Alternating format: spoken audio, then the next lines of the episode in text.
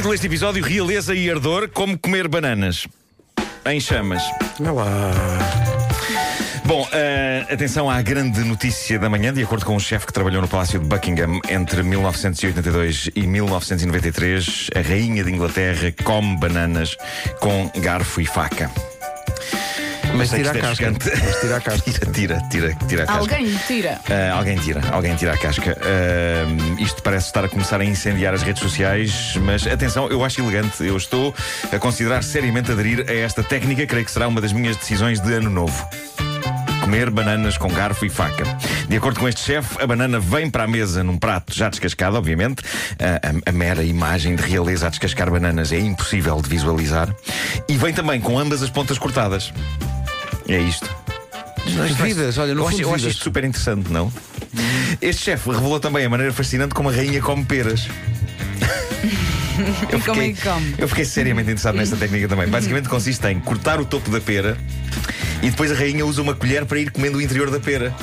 Vai tirando a colher, bocadinhos como se, fosse, como se fosse um doce e a casca fosse o recipiente em que o doce Mas vai. tem de estar muito madura. Tem que estar muito maduro, não é? Porque algumas peras são rijas que nem cornos e não dá para estar a comer à colherzinha. Mas isto é fascinante e é o tipo de coisa que impressiona nesta altura que se aproxima de jantares de Natal. Comam bananas e peras, que nem a rainha de Inglaterra. Também tem aqui informações sobre a maneira como o ananás é servido à rainha.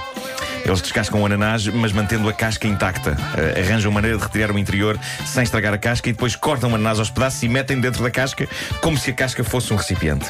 Isto é outro nível. olha, É outro nível, de facto. E isto faz-me sentir um selvagem. Mas agora que penso nisso, tudo me faz sentir um selvagem. Uh, para terminar, isto hoje tem que ser rápido, mas tem aqui uma bela narrativa extraída da página de Reddit favorita de toda a gente, a famosa e já aqui várias vezes referida página que dá pelo nome de Tifu, as iniciais de Today I've Up. É um fascinante repositório de desastres humanos embaraçosos narrados na primeira pessoa, pouco tempo depois de terem acontecido. É uma linda montra de coisas que, em muitos casos, constato que podiam acontecer-me. Isto vem da América, vem de um utilizador do Reddit que assina Boris Dunks. Uh, Pedro, põe, põe música adequada, que isto é poesia. Diz ele.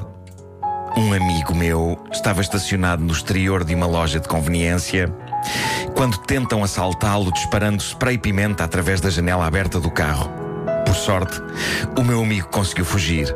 Nessa mesma noite, ele liga-me a perguntar se eu podia levá-lo ao hospital. Fui ter com ele e conduzi o carro dele até ao hospital. Estacionei, ele foi lá dentro e eu fiquei à espera no carro. É aqui que as coisas começam a dar para o torto. Na comoção do momento, não tive a presença de espírito para perceber que o interior do carro do meu amigo ainda estava coberto em spray pimenta. Então dou por mim, a dada altura, a coçar-me entre as pernas. Oi? Uma boa coçadela. E não me apercebi que tinha spray pimenta nas mãos. Pois cinco minutos depois tinha as partes baixas a pegar fogo. E notem, não era uma sensação do género, hum, isto é desconfortável. Era uma sensação do género, isto está tudo a arder e vai-me cair do corpo. Saio do carro a correr, vou a uma casa de banho do hospital, tiro as calças e cuecas, deposito as minhas partes ardentes no lavatório e lavo vigorosamente com água fria. Piorou. Decidi que só um bom duche poderia resolver esta situação. O meu amigo, que levara com o spray, vivia perto. Fui ter com ele à sala de espera do hospital e perguntei-lhe se podia ir à casa dele. Ele deu umas chaves de casa. Corri até à casa, entrei em casa dele, corri escada acima, entrei na casa de banho, despi-me, entrei para o duche. Foram precisos 10 minutos de lavagem com sabão e o chuveiro apontado firme para a localização, para o ardor diminuir um pouco. Na minha infinita sabedoria, pensei, mais vale lavar todo o resto do corpo. Decidi começar pela cara, deitei-lhe água e esfreguei-a. E foi nessa altura que os meus olhos pegaram fogo. Ai, que maluco. Olha, porquê que ele não ficou logo no hospital? Em horror e dor, larguei o chuveiro. Em frenesim, a minha preocupação era lavar os olhos, porque estou cego. Passado algum tempo, quando consegui finalmente abrir os olhos, constato que a casa de banho do meu amigo ficou completamente alagada.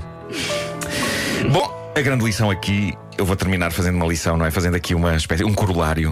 É, Nós, homens, coçamos-nos demais. Evitemos, pois nunca sabemos que superfícies estão cobertas de spray pimenta e depois arde. Mesmo que a pessoa se coce por cima das calças. Tal é o poder do spray pimenta. Olha, Vou fazer, vou fazer barulho de folhas para dar ar de trabalho. Falta a frase, foi o homem. Foi o homem que mordeu com um bom dia. Coitado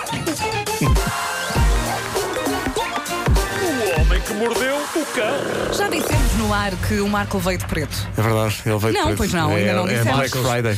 Mas Sim. atenção, mérito seja dado a Elsa Teixeira. Elsa Teixeira. que se eh, lembrou e enviou um SMS para o Nuno. Quando o despertador tocou e abriu os olhos, tinha uma mensagem da Elsa Teixeira a dizer: Não te esqueças de ir de preto hoje. E eu, sim, senhora. Black. Friday. Eu disse sim, senhora, para mim próprio, não lhe Já, respondi. já, já respondeu. estavas de t-shirt amarela, não? Não, não, não, não. Ah, estava, estava de pijama. De cor era o pijama. É, não, é um pijama grená. Não, não é. Eu gosto de dizer este tom. Grená. Não, não, é, é, é assim tipo. é- não me lembro da cor do meu pijama, é bege, ou não sei. Está escuro.